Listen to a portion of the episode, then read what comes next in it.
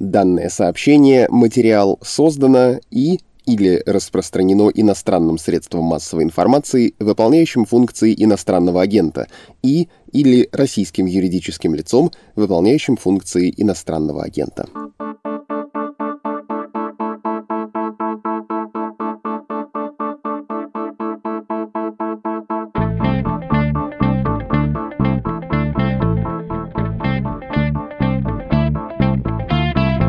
Здравствуйте, вы включили подкаст «Что случилось?» о новостях, которые долго остаются важными. Меня зовут Владислав Горин. Сегодня 17 сентября, и в России начались выборы в Государственную Думу. Мы уже разбирали всемирно-историческое значение этого голосования в нашем подкасте с политологом Александром Кыневым это было. И обязательно потом расскажем об итогах и в письменном виде на «Медузе», и в аудиоформате в нашем подкасте, а также в подкасте «Перцев и Гаазы». А еще будет видео в прямом эфире, то есть стрим в воскресенье в 22.00 0 по Москве Андрей Перцев, Константин Газы и я будем обсуждать итоги голосования, ну а также связанные с этим события, сюжеты, ну и само собой будем отвечать на ваши вопросы. Чтобы не пропустить начало, обязательно подпишитесь на YouTube-канал подкасты «Медузы», нажмите на колокольчик, чтобы получить уведомления. В общем, собирайтесь этим осенним вечером около своих теплых ЭВМ всей семьей. А сейчас, говоря о парламентаризме, вернемся в самое начало истории, то есть поговорим о выборах первой Госдумы Российской Федерации 1993 года. Парламент тогда избрали на два года, победила ЛДПР, во всяком случае, по спискам. И все это до сих пор оказывает влияние на Россию, безусловно. Говорить будем с доктором политических наук, профессором Высшей школы экономики Святославом Каспе.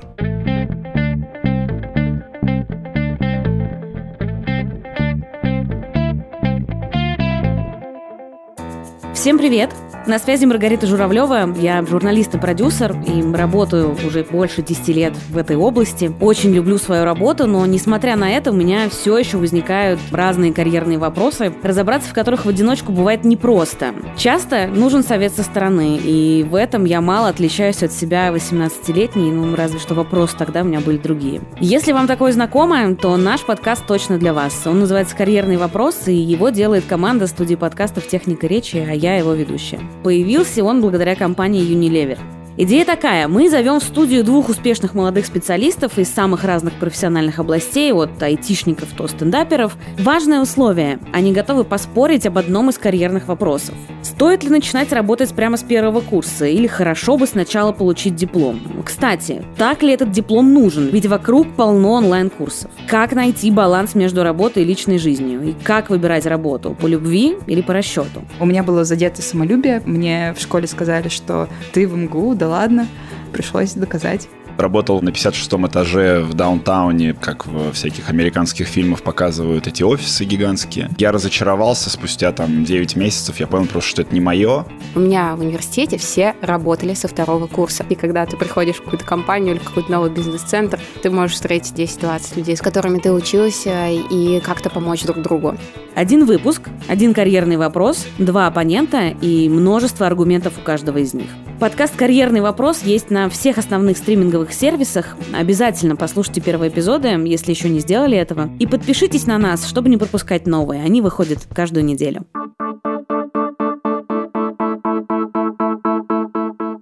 Святослав Игоревич, здравствуйте. Добрый день. У нас выпуск этот выходит в пятницу, 17 сентября, то есть дни тишины в России, и про текущие выборы вроде как нельзя по закону говорить, но можно про то, как нынешняя Дума появилась.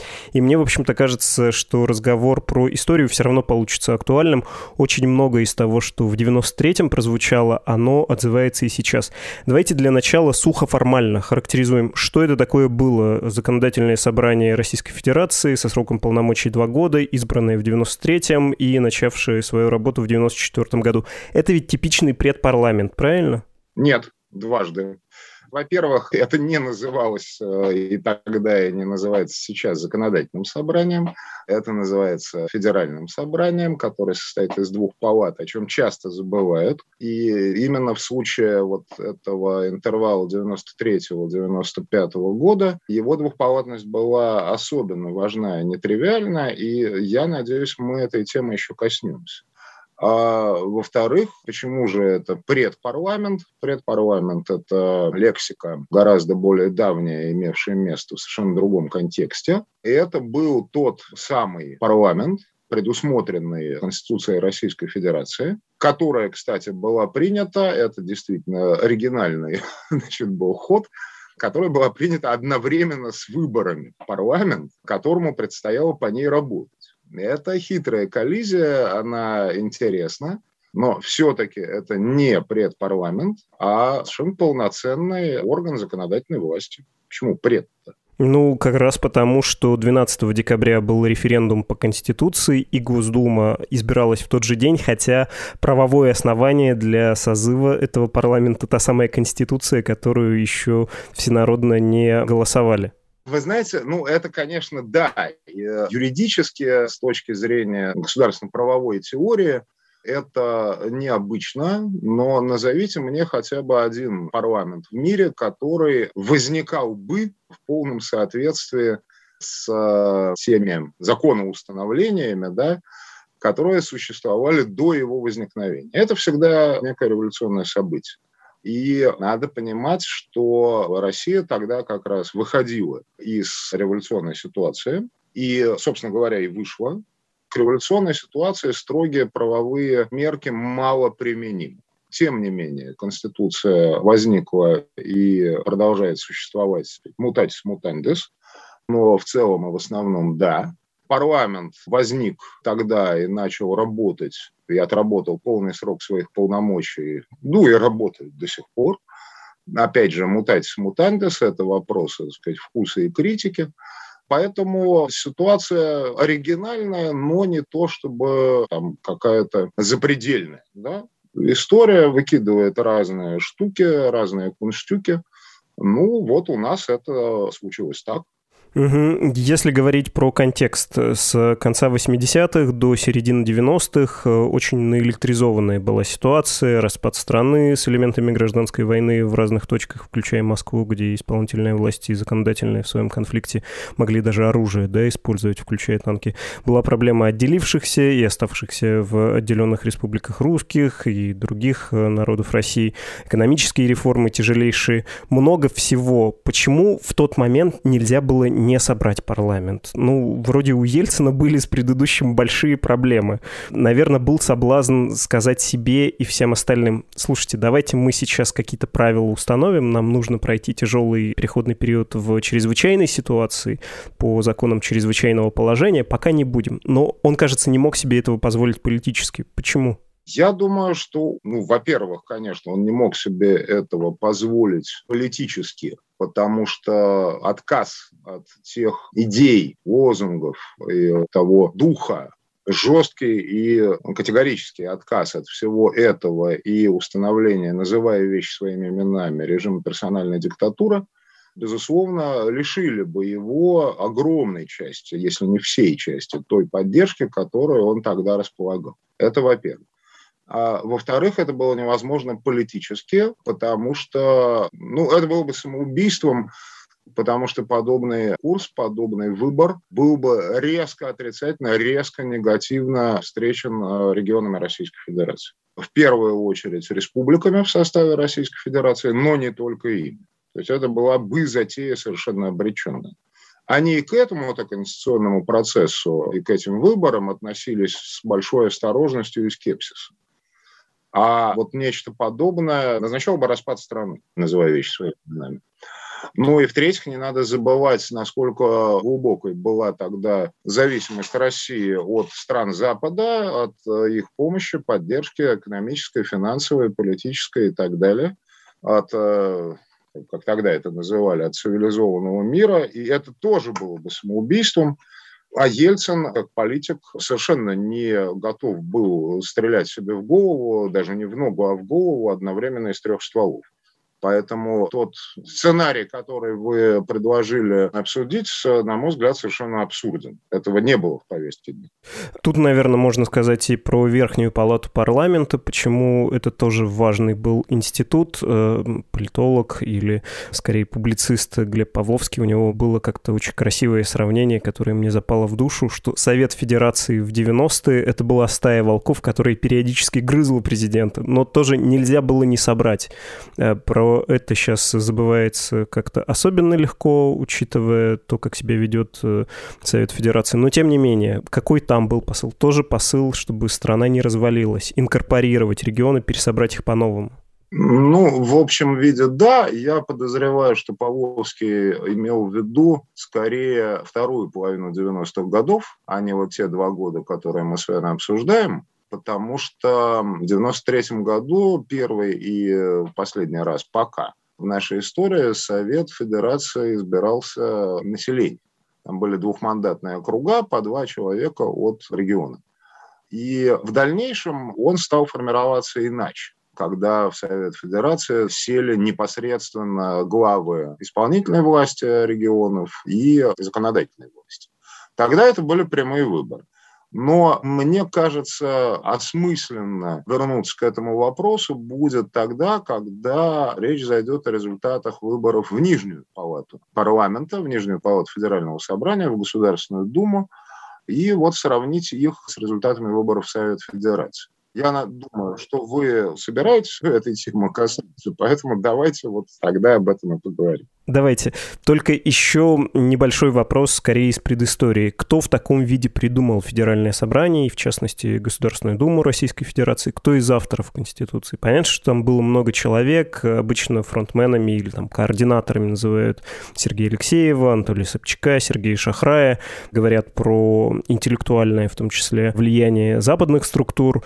Но что известно о пожеланиях Ельцина к парламенту и о том, как архитектура вот этой институциональное создавалось, каким хотели видеть парламент. Не Верховным Советом, наверное, первый пункт, а дальше какие были пожелания, что ли? Понятно. Ну, опять же, у вас несколько вопросов зашито в один. Что касается того, кто, ну, это вы, наверное, помните, значит, известную скетч или там юмореску Аркадия Райкина «Кто шил костюм?» Мы участвовали и все те люди, которых вы сейчас упоминаете, и был такой Олег Румянцев, который с самого начала стоял, ну, не то чтобы во главе, но э, как бы вот на носу этого корабля. И э, там Виктор Леонидович Шейнис, и Георгий Александрович Сатаров, и э, Михаил Александрович Краснов, и многие другие люди в этом деятельное участие принимали. Они сшили этот костюм. Это первое. Чего именно хотел Ельцин? Ну, как можно об этом гадать? Об этом надо было бы спросить у Ельцина, но уже поздно. Тут мы опоздали. Точнее, вы, конечно, совершенно справедливо сказали, что, во-первых, чтобы это был не Верховный Совет не съезд народных депутатов, то есть, называя вещи своими именами, чтобы это была не советская власть. Потому что есть такая, знаете, распространенная формула, глубоко ошибочная и по сути, и политически вредная, что у нас, значит, в 93 году, к счастью, этих слов не произносили, что 4 октября 93 года у нас случился расстрел парламента. Извините, это был не парламент, просто по своей правовой форме, по объему своих полномочий по месту в общей системе органов государственной власти, это была советская власть. Она и была расстреляна, причем как бы скорее символически, потому что ни один из депутатов Верховного Совета не пострадал. Гибли совершенно другие люди, о них нужно скорбить, об этом надо сожалеть, об этом надо горевать, но вещи надо называть своими именами. А дальше уже вопрос оценочный, да, это вопрос индивидуального выбора как вы относитесь или относились к советской власти. И хорошо или плохо, что она была уничтожена. Ельцин считал, что это хорошо. И я предполагаю, что в тогдашних условиях он не особенно загадывал, как оно будет, что это будет. Главное, чтобы это была не советская власть, то есть, чтобы это не был орган, сам себя наделивший, при этом, по сути, неограниченными полномочиями, вплоть до постоянной правки Конституции, не говоря уже о любых других актах более низкого уровня вплоть до права отмены значит, любых других распоряжений, указов, постановлений. Вот это все. А дальше, вот главное, чтобы этого не было, Главное, чтобы была выстроена некая система разделения властей, ну, хотя бы в самом примитивном виде. Ему объясняли, видимо, что это такое и в каком виде он это усвоил. Естественно, при гарантиях сохранения за ним, за президентством доминирующей позиции, а дальше разберемся. Угу. Это важное уточнение, потому что часто можно слышать, что Конституция 93 -го года, она наделила президента диктаторскими полномочиями и так далее, и так далее. Ну, президент, или точнее президентура, как институт власти, правоведы иногда так это называют, это вообще по букве Российской Конституции даже не исполнительная власть. Это гарант Конституции, есть законодательная власть, Дума Совета Федерации, есть судебная, есть исполнительное от правительства, а вот гарант, он в случае поломки, когда эти шестеренки почему-то замыкаются, он должен прийти и своими сверхполномочиями запустить механизм заново. Конкретно, ну, там, вмешавшись в какой-то кризис. Это, безусловно, так, но это не только так. Все-таки президентские полномочия в наших условиях еще и намного шире, они отнюдь не сводятся ни к роли значит, аварийной службы, если что-то сломалось, ни к роли арбитра. Там есть и вполне себе прямые, серьезные распорядительные полномочия, исполнительные. Да, конечно, это все было предусмотрено, но речь при этом не шла об узурпации всей полноты власти в стране, это совершенно точно. Парламент должен быть. Ну, пусть будет. Я думаю, что это было common knowledge, да, таким общим мнением, которое никому и в голову не приходило оспаривать. Ну и, в общем, не было с самого начала задумки, что парламент будет ущербным. Ущербным по сравнению с чем? По сравнению, например, с американским парламентом. Ну, как сказать, знаете ли, вы, мне кажется, вы выбрали совсем неудачный пример, потому что американский конгресс не имеет, если смотреть на букву закона, в отличие от российского федерального собрания, ну, практически никаких возможностей влияния на состав правительства кабинет формирует президент, вы же знаете, что там нет никакого отдельного правительства, это президентский кабинет, и там исполнительная и верховная власть соединены еще теснее, чем у нас, и это, кстати, отдельно интересный вопрос, почему так у них получилось. Это же первая в истории значит, модель президентства. Но это, наверное, выходит за рамки нашего обсуждения. Так что это скорее американский конгресс. В этом, по крайней мере, отношении можно назвать ущербным. Хотя это смешно, конечно, звучит, но тем не менее. По сравнению с э, российским парламентом, ну, вообще говоря, двух одинаковых парламентов не бывает. Они все разные, не существует никакого эталона парламента и парламентаризма, по отношению к которому любой другой парламент можно было бы считать ущербным. Знаете, там есть Швеция, а есть Греция. Есть Государственная Дума, точнее Федеральное собрание, двухпалатное. Есть Верховная Рада, однопалатная. Это все разные истории.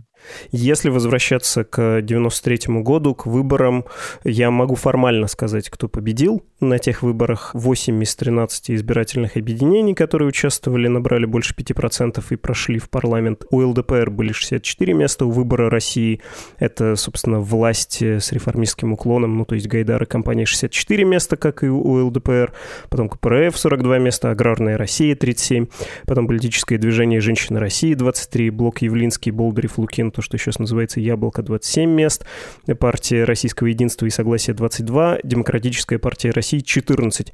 О чем это говорит? Говорит ли это что-то о повестке дня того времени и вообще вот этот состав, когда в чистом виде протестное голосование, что это может означать? И тут мы как раз можем и про Совет Федерации заодно поговорить, как он сформировался. Давайте я это довольно развернуто прокомментирую, наверное. Ну, во-первых, вы сейчас привели результаты выборов при голосовании по партийным спискам. Да, еще были, конечно, одномандатники, конечно же, да. Но пока давайте об этом. Пока мы говорим только о том, как формировалась половина Государственной Думы. А была еще и вторая. Тут есть мелкие неточности, потому что депутаты переходили из одной фракции в другую или вообще не переходили, а выписывались или вписывались. Но это сейчас не важно. Что осталось в исторической памяти народа и политических элит, это то, что эти выборы выиграл Жириновский. И он сам об этом постоянно говорит. И если апеллировать не количеством мандатов, полученных вот в рамках этой половины Думы, а процентами, то да, за ЛДПР отдали свои голоса почти 23% населения России – за выбор России, который тогда был одновременно и оплотом либералов, ну, проправительственных, правого толка, ну, да, Гайдар, там все дела, ну и Ковалев, кстати. И одновременно он был как бы партией власти. С некоторыми, опять же, оговорками, но это первый опыт строительства чего-то подобного. Выбор России собрал 15,5%, то есть заметно существенно меньше. О чем это говорит? Все остальное может подождать. Третье место КПРФ, да, там 12,4% было. Значит, о чем это говорит? На самом деле это говорит о мудрости российских граждан. Вот о чем это говорит. Только в комплексе с а, рядом других обстоятельств. Опять же, все помнят эту фразу, брошенную в прямом эфире кандидатом как раз от выбора России в ночь выборов, когда значит, это был первый опыт прямой трансляции там, политического ток-шоу. Значит, достойнейший, интеллигентнейший человек Юрий Корякин в прямом эфире бросил в лицо фактически своим избирателям знаменитые слова «Россия, ты одурел». Я не верю количествам, числам, а верю только качеству. Я формально поздравляю Зюганова и Жириновского с количеством, но я думаю только об одном. Я думаю, Солженицын, Сахаров, Аверинцев, Виктор Астафьев проголосовали бы за этих.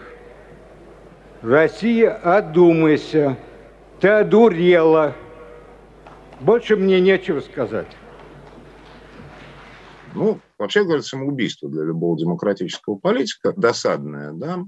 Но на самом деле-то Россия не одурела, потому что нужно понимать то психологическое состояние, в котором тогда граждане России находились. Люди чрезвычайно раздражены всем происходящим. Выборы проходят по итогам чуть не разразившейся масштабной гражданской войны. Выборы проходят в крайне тяжелой экономической и жизненной ситуации, потому что ну, это вот около года с момента начала гайдаровских реформ, которые пошли, мягко выражаясь, не так, по каким причинам это отдельный вопрос, но не так, как обещали и как ожидалось. И абсолютно естественно и э, человеческим желанием в этой ситуации является призвать чуму на оба ваших дома. Как бы нагадить всем, причем именно всем, всем тем, кто довел страну и людей, и семьи вот до нынешнего состояния.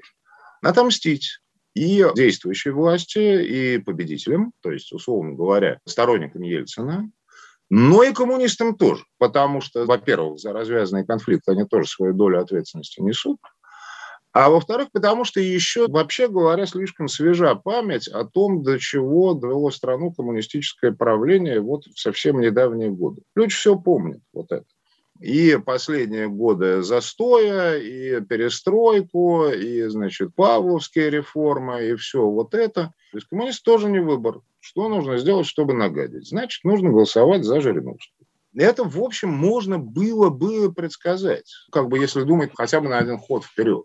Потому что уже тогда хотя наша социология, электоральная социология еще только как бы становилась на ноги, уже тогда было понятно, что искренне и сознательно Жириновского поддерживает, ну, там, процентов 7 населения. Но тут за него проголосовали все те, кто его, может, и не поддерживал, но надо же отомстить всем прочим мерзавцам. И вот в эту ловушку тогдашняя действующая власть попала, тут столкнулись как бы две мудрости. Они обе правильные, но тут победила вторая. Одна мудрость гласит, что победитель получает все, и что условия мира пишут победители. Они и написали. Конституцию написали, вот все вот это, полномочия парламента определили, законы о выборах написали. А другая мудрость гласит, что поле битвы принадлежит мародерам после того, как битва закончилась. И я думаю, что для Жириновского большой неожиданностью стал для ЛДПР вот этот результат – но этот результат ему фактически навязали граждане. Он выскочил на электоральное поле как мародер и собрал все то, что на нем плохо лежало, все то, что на нем валялось. И это все понятно. Но одновременно с этим, почему я говорю, что народ мудр?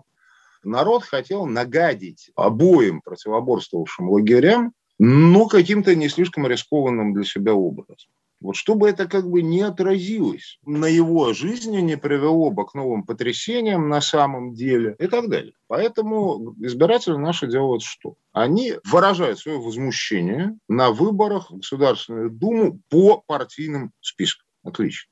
А одновременно с этим они выбирают одномандатников, думая вообще не о том, как бы кому нагадить, но и о том, что вот от этих людей некоторым образом будет зависеть наша жизнь. Избирают людей в целом вменяемых, договороспособных, эффективных, не горлопанов. И благодаря притоку одномандатников фракция «Выбора России» в Государственной Думе все-таки оказалась крупнейшей потому что в нее, ну там были союзные партии сателлитные, но в нее вступило десятка-полтора, насколько я помню, одномандатников, а во фракцию УДПР один. Это раз. Во-вторых, одновременно с этим проходят выборы в Совет Федерации, где большинство кандидатов беспартийные. Это в основном чиновники, руководители, крепкие хозяйственники, директора. Но и некоторая, скажем так, прослойка столичной интеллигенции демократической там тоже есть. В Совет Федерации не избирается ни один УДП вообще. И, наконец, и, может быть, это самое главное, выпустив пар на голосование по партийным спискам, российские избиратели голосуют за Конституцию. А принятие ее на всенародном голосовании, это был не референдум, юридически это называлось всенародное голосование, правда, знакомое слово, на всенародном голосовании граждане России поддерживают Конституцию и тем самым делают легитимным и устойчивым весь политический порядок. Потому что что было бы, если бы Конституция не была принята, а выборы при этом состоялись, это, видимо, был страшный сон у всех тогдашних политических менеджеров. Вот, собственно, в комплексе вот так и выглядят, мне кажется, основные результаты тогдашней нетривиальной избирательной кампании. Предельно понятно. Ну, то есть, во-первых, сформировалась правовая основа государства в виде конституционного строя, утвержденная всенародным голосованием. Во-вторых, и было продемонстрировано недовольство в голосовании за бренды, и в то же время вполне себе самоорганизационный момент в голосовании за одномандатников и за Совет Федерации, который тогда по американскому принципу формировался, два представителя от региона.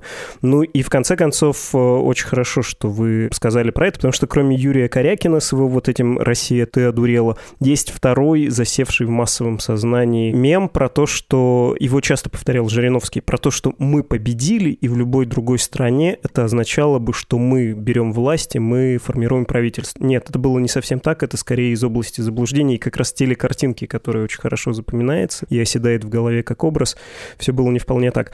Вы знаете, раз уж мы говорим о мифах, заблуждениях и популярных заблуждениях, популярных точках зрения, я совсем недавно слышал, например, такую, кажется, Павел Лобков ее воспроизвел в очередной раз, что вот тогда, в 93-м году, Думу избрали на два года, чтобы посмотреть, насколько она безопасна. Что это был эксперимент, что, поняв, что такая Дума, даже такая не посягает на основы строя, решили, что можно. И когда возникали какие-то идеи в Кремле, а давайте выборы отменим, еще чудо, уже было понятно, что нет, это все не сильно страшно.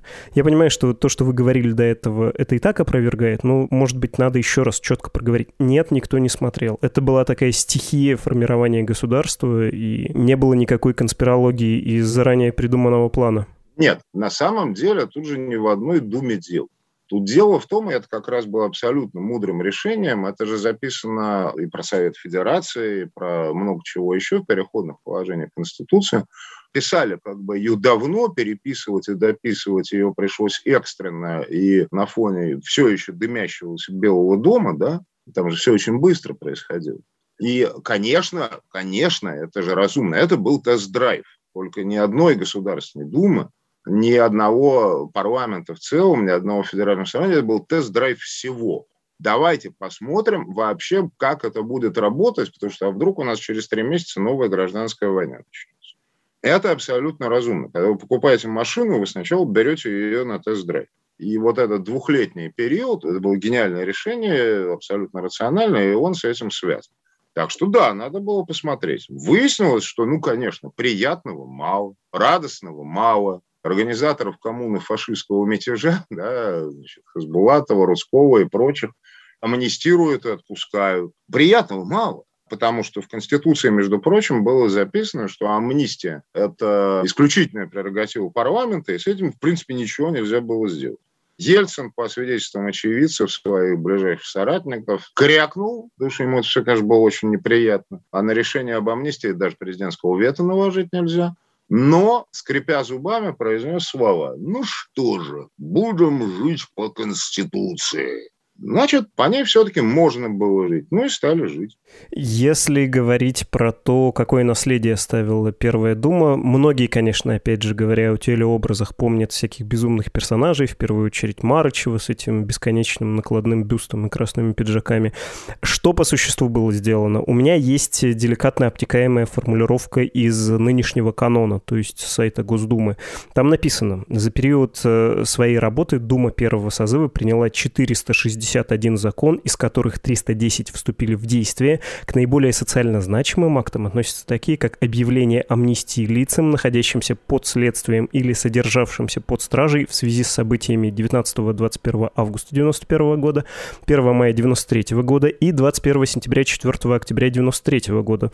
То, о чем вы говорили про коммунофашистский мятеж, а также договор об общественном согласии и другие. Они были направлены на снижение уровня общественной напряженности и противоречий после после событий 93 -го года. Знаете, не так уж неразумно звучит вот этот канон. Вы бы историческим значением этой думы что назвали? Возможно, согласились бы с официальной точки зрения? Ну, я думаю, что сейчас нет необходимости там, вникать в детали. Возможно, главный итог работы Первой Государственной Думы, да, если не обсуждать там конкретные законы, давно это было, но наверняка же они что-то важное принимали, там, кроме амнистии.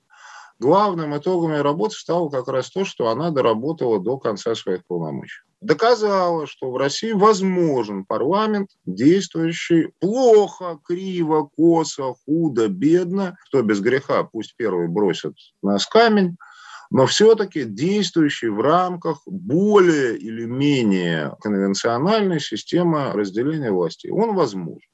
Это, кстати, важное отличие от первых опытов российского парламентаризма начала XX века, когда и первая, и вторая Государственные Думы оказались совершенно, как бы, этот опыт, между прочим, и творцы Конституции, и политические менеджеры ельцинской эпохи хорошо знали.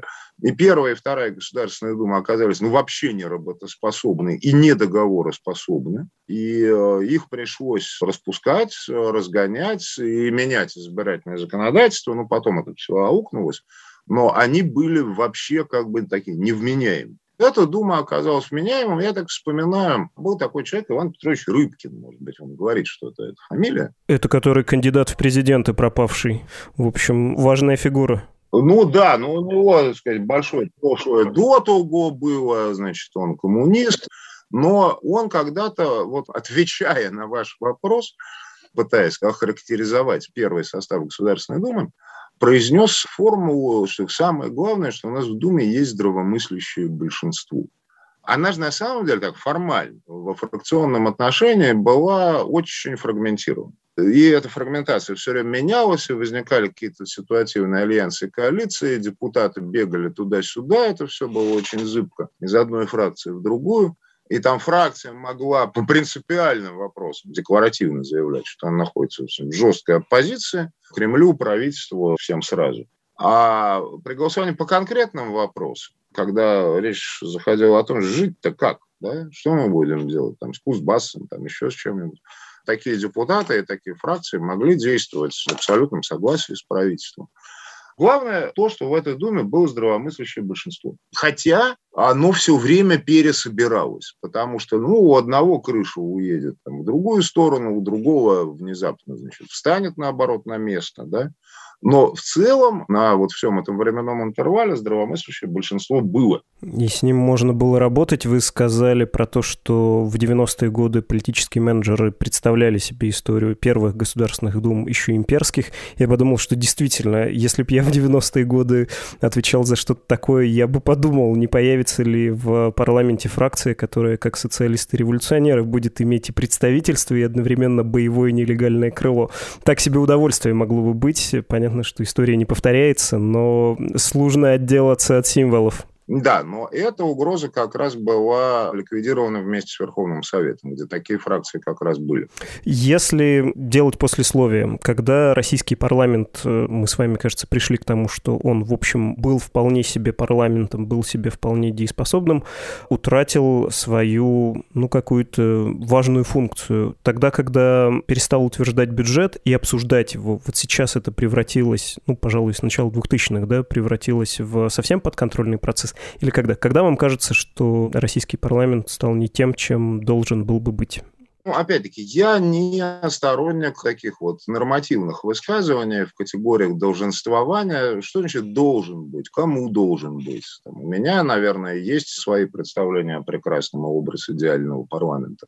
У вас другие, и мы их не можем никому навязывать. Ну и вторая оговорка, что это, конечно, не происходит в один день политическая автономия парламента – это не девственность, да, которую можно утратить за несколько минут или часов увлекательных. Это процесс. Но вы, на мой взгляд, с удивительной точностью сами ответили на собственный вопрос. Да, исторически центральные функции парламентов, исторически, это всегда так, начиная с матери всех парламентов, с британского парламента. Центральной функцией парламента является не там представительство, тем более там представительство всенародное, потому что первые парламенты избирались с огромным количеством цензов, ограничений и так далее не законодательство. Законодательные функции распределены на самом деле между разными субъектами, акторами, и там, президентами, и судами, и верховными судами, и местными властями и так далее.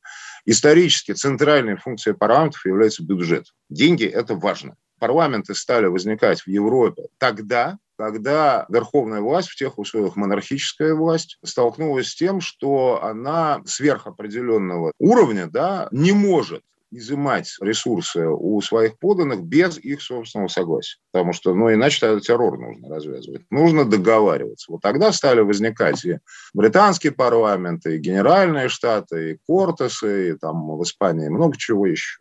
И это долго было так, и это много где так, и даже в условиях тех самых первых государственных дум времен монархии, ну, короткий период, да, с 7 по 14, вот что-что, а бюджетная функция была главным бастионом и главной крепостью парламента.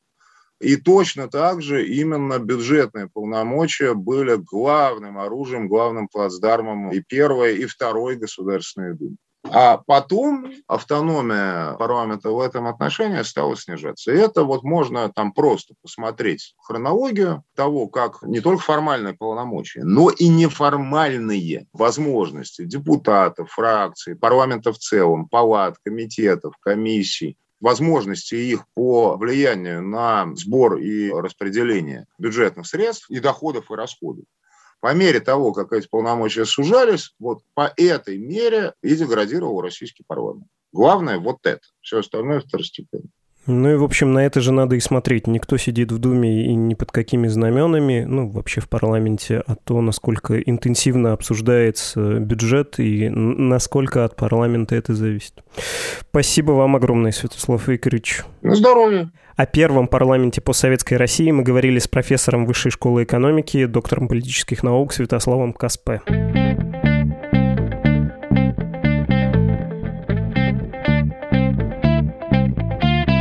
Вы слушали подкаст «Что случилось?» о новостях, которые долго остаются важными. Снова напоминаю, в 22.00 в воскресенье будет стрим перцев, газы и даже горин там зачем-то.